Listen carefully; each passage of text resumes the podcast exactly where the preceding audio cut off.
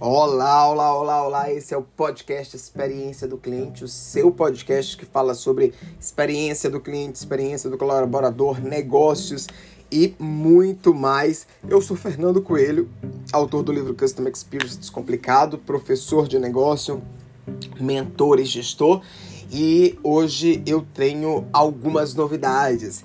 Sabe aquela retrospectiva do Spotify? Pois é, fiz a minha aqui do podcast e descobri que o nosso podcast ele está entre os 5 mais compartilhados, 5% mais compartilhados do mundo e ele é ouvido aí em mais de 19 países.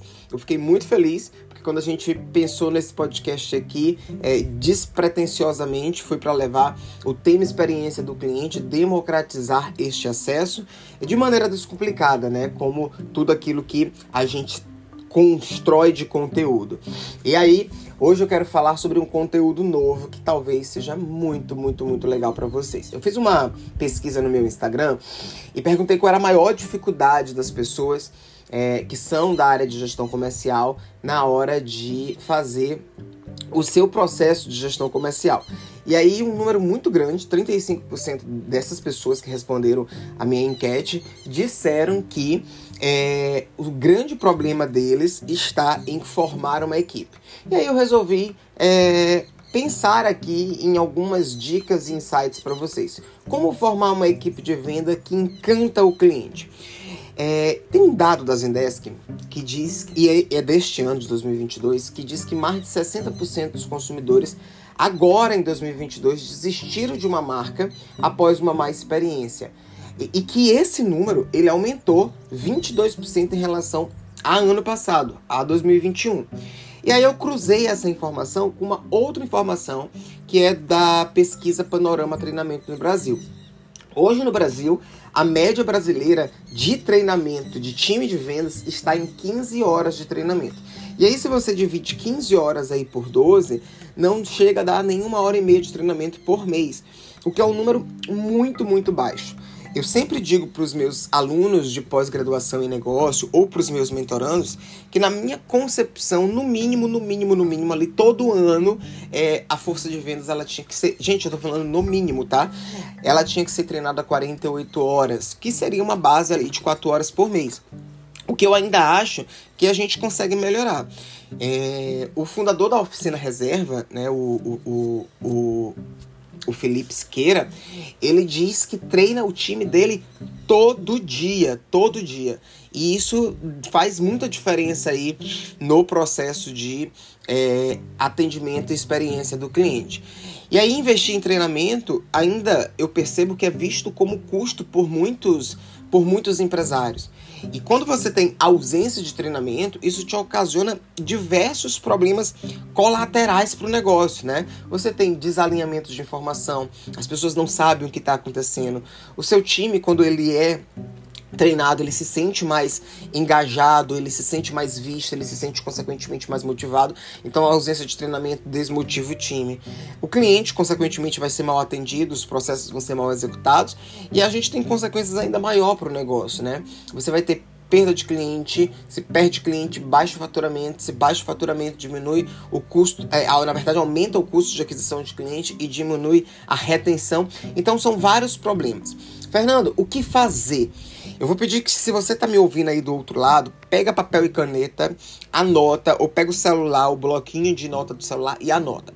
A primeira coisa que você precisa fazer, eu listei aqui oito, oito é, é, tarefas que a gente precisa fazer para ter uma equipe de vendas que encanta o cliente, uma equipe de vendas que seja de alta performance, é desenhe as competências que você espera para aquela posição de vendedor, de caixa, de garçonete, de atendimento, quem está na frente de na linha de frente de atendimento. E aí você vai fazer baseado, você vai desenhar essas competências baseado nas competências, habilidades e atitudes, que é o famoso chá, né? O segundo ponto é que depois que você desenhar as competências, habilidades e atitudes, você precisa escrever a descrição de cargo seguindo uma metodologia adequada. Então eu vejo muita gente escrevendo cargo e colocando coisas subjetivas. Atender bem. Gente, atender bem não é uma descrição de cargo. Você precisa, na descrição de cargo, colocar o que você espera em detalhe, qual é o objetivo daquela tarefa e qual é o resultado que você espera, de preferência com um indicador, tá? Terceiro ponto, você vai contratar baseado naquilo que está desenhado no cargo. Um outro erro que eu vejo muito é, empresário cometendo é contratar uh, de maneira aleatória, sem uma descrição de cargo e, consequentemente, quando a pessoa não entrega aquilo, é, você coloca a culpa na pessoa. É, e eu falo muito que se uma pessoa não está entregando algo porque é, não está clara para ela, porque não está no cargo. Se não está no cargo, não foi escrito. Se não foi escrito, a culpa é sua, empresário ou gestor. Então, contrate baseado no que está no cargo e no fit cultural. Fit cultural, gente, é uma coisa extremamente importante, que é o alinhamento. Seria o match, né? O match lá do Tinder. Seria o match entre candidato e empresa. Fit cultural é o alinhamento entre o comportamento da empresa e o comportamento do colaborador. Os valores, as expectativas, isso precisa estar alinhado. Se a pessoa não tiver o perfil é, de competências e habilidades da vaga, contrate baseado só no fit cultural e ó, desenvolva as competências. Treine, treine, treine, capacite, capacite, mentore, mentore, que vai dar certo. A quinta dica é criar um programa constante de desenvolvimento. É, experiência do cliente é excelência, e excelência é repetição, portanto, repetição se consegue com treino. A sexta dica, depois que você fez tudo isso, monitore a experiência entregue. Faça pesquisa em IPS, faça cliente oculto, observe como está sendo o atendimento e baseado nessa observação, nessa monitoria, você vai dar feedback ao time. É o que a psicologia chama de reforço. Você precisa o tempo inteiro receber reforço, receber feedback para poder é, melhorar. Sétima dica, eu vejo também muito empresário pecando nisso. Reconheça o seu colaborador, dê feedbacks também positivos, dê premiação. Só tapinha na costa não dá, né? O Márcio Fernandes, no livro dele Felicidade da Lucro, ele diz que o, o colaborador ele não quer trabalhar só para encher o bolso do dono, né? Então, também pensa ali em, em, programas e sistemas de recompensa, premiação e todos os outros elementos. E oitava dica retroalimente tudo isso que eu te falei. Refaça tudo isso que eu te falei. Constantemente, retroalimente este processo. Então, você seguindo essas oito dicas, com absoluta certeza, você vai ter um time aí que seja de alta performance, que encanta o cliente, com protagonismo do negócio e que vai fazer a diferença. Esse foi o nosso podcast, tá? Desta semana.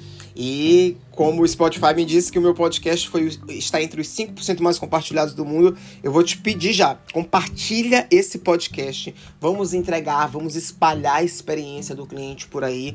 Compartilha no grupo do WhatsApp, compartilha no LinkedIn, compartilha no Instagram e vamos entregar boas experiências. Um grande abraço e até a próxima.